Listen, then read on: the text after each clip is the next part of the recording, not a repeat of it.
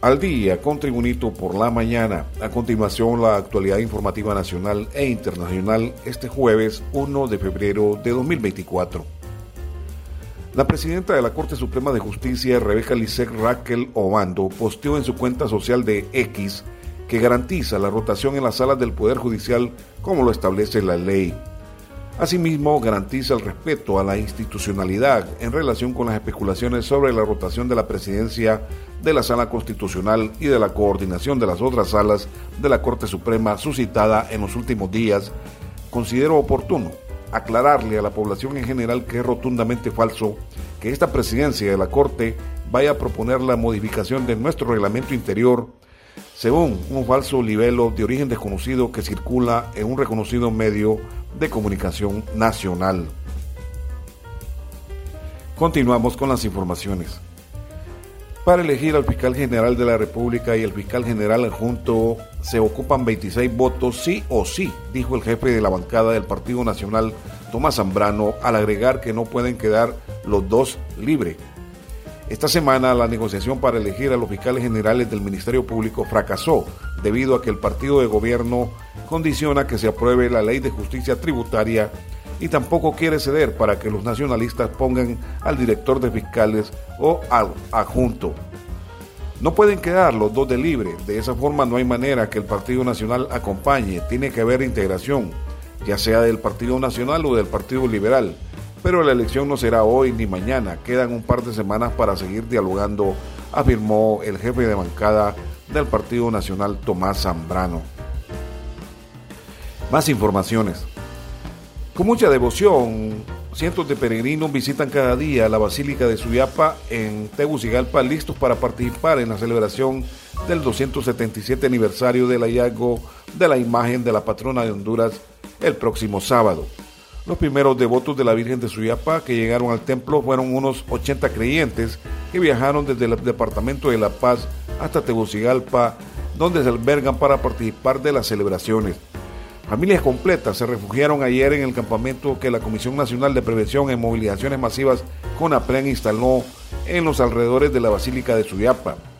Según datos de CONAPREN, al menos 1.5 millones de hondureños se movilizarán para participar de esta fiesta que une al país en la veneración de la Santa María de Suyapa. En relación siempre a las celebraciones en honor a la Virgen de Suyapa, como parte de la celebración del 277 aniversario de la Virgen de Suyapa, las autoridades de la Alcaldía Municipal del Distrito Central anunciaron el cierre de diversas calles a inmediaciones de la Basílica y la aldea de Suyapa. El cierre de estas vías entró en vigencia a partir de este 1 de febrero a las 4 de la mañana. Las calles que darán acceso a la Basílica de Suyapa están cerradas temporalmente. Aquellos vehículos que circulan por el Boulevard Suyapa pueden llegar hasta la rotonda ubicada frente al cementerio Jardines de Pazuyapa, donde pueden realizar el retorno hacia la Universidad Nacional Autónoma de Honduras. Continuamos con las informaciones. Unas 16 organizaciones de mujeres y de derechos humanos presentaron una solicitud de acción urgente ante el Comité contra la Desaparición Forzada de las Naciones Unidas por la desaparición forzada de la joven Angie Samantha Peña Melgares, ocurrida el 1 de enero de 2022 en Roatán, Islas de la Bahía, Caribe hondureño. Sin embargo, hasta, hasta esta fecha, las autoridades hondureñas no han dado con su paradero ni identificado, judicializado ni sancionado a las personas responsables de la desaparición de la jovencita. Realmente no hemos tenido una respuesta del gobierno, expresó la madre de Angie, la señora Michelle Melgares, quien recordó que ya son dos años de la desaparición de su hija Angie Peña y aún tiene la esperanza de que ya pronto la verdad saldrá a la luz. Las organizaciones también pidieron a la presidenta de Honduras, Xiomara Castro, crear una comisión de búsqueda de personas, un fenómeno que deja más de 9.800 desaparecidos entre 2012 y 2022, y que la comisión sea creada con apoyo de Naciones Unidas.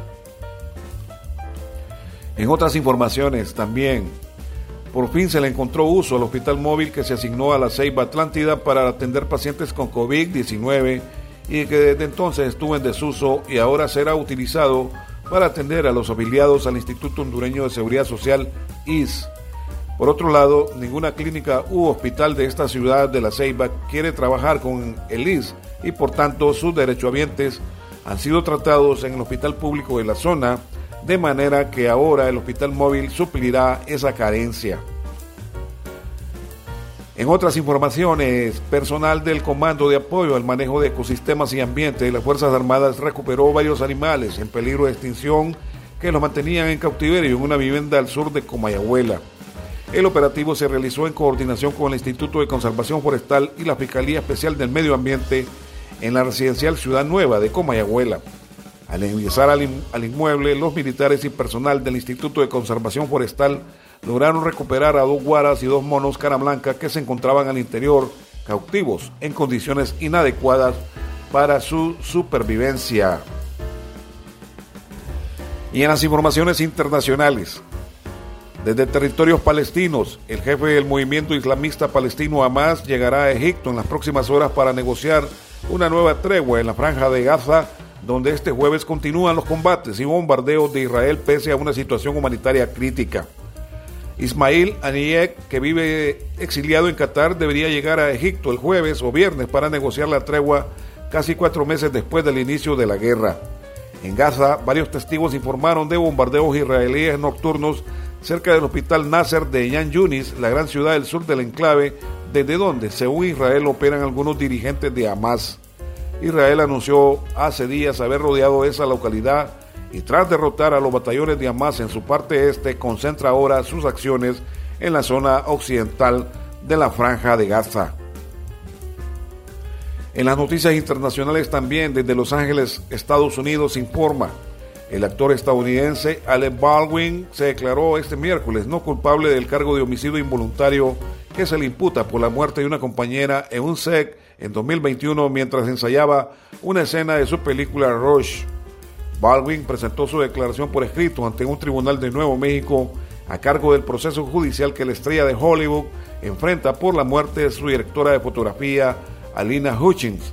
En el mismo documento, el actor de 65 años declinó presentarse formalmente ante la corte, por lo que no se celebrará la que iba a ser la primera audiencia del caso, inicialmente prevista para el jueves, para este jueves 1 de febrero.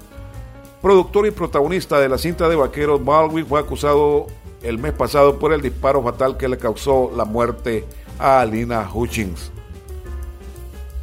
En los deportes, el Club Deportivo Motagua respiró y ganó por fin en el torneo Clausura 2023-2024 al golear con méritos propios al Victoria, que perdió ingenuamente con errores propios en zona defensiva. Los goles azules fueron obras del argentino Agustín Ausmendi al minuto 14 de penal. Juan Delgado al minuto 66 y Carlos Mejía Zapatilla al minuto 78. En otro partido, el Real España de San Pedro Sula no pudo seguir con su marcha triunfal en el torneo clausura al empatar de visita 1-1 ante el Olancho, en partido realizado en el estadio Juan Ramón Brevé Vargas de la ciudad de Juticalpa. Fue un juego efectuado en un campo en mal estado y pese a las malas condiciones del terreno, los aurineros de la España abrieron y abrieron el marcador, pero no pudieron ante un portero que tuvo una noche inspirada. El encuentro inició con festejo para los sanpedranos al minuto 6 con gol del volante Joe Benavide, quien aprovechó un pase de Darison Vuelto para fusilar a Harold Fonseca, que durante todo el partido hizo grandes atrapadas espectaculares que evitaron un que en España hiciera más anotaciones. La paridad por parte del club Olancho llegó tras un tiro libre que aprovechó para rematar a placer el uruguayo Fabricio Silva y así poner el 1-1 de la noche a los 27 minutos para el 1-1 entre Real España y el Olancho. En Tocoa, Colón, el local Real Sociedad derrotó 2-1 a Lobos de la Universidad Pedagógica Nacional Francisco Morazán.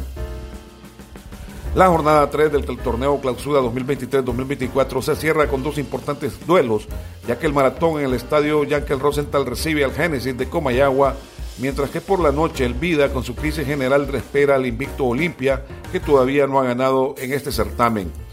Vida, que no pasa el mejor momento de la historia, enfrenta al Olimpia poderoso e invicto en 33 partidos, en un duelo donde tienen todo en contra, ya que no han podido inscribir sus refuerzos pero sus jugadores deben poner todo su pondonor deportivo y amor a la camisa para sorprender, aunque lleguen de víctima al estadio saimeño como locales frente al Olimpia. En cambio, el Olimpia no ha ganado en el torneo clausura, pero tiene todo el potencial de sumar los tres puntos en esta visita que luce cómoda y accesible. Este ha sido el reporte de informaciones de Tribunito por la mañana del jueves 1 de febrero de 2024. Tribunito por la mañana os da las gracias y les invita a estar atentos a su próximo boletín informativo.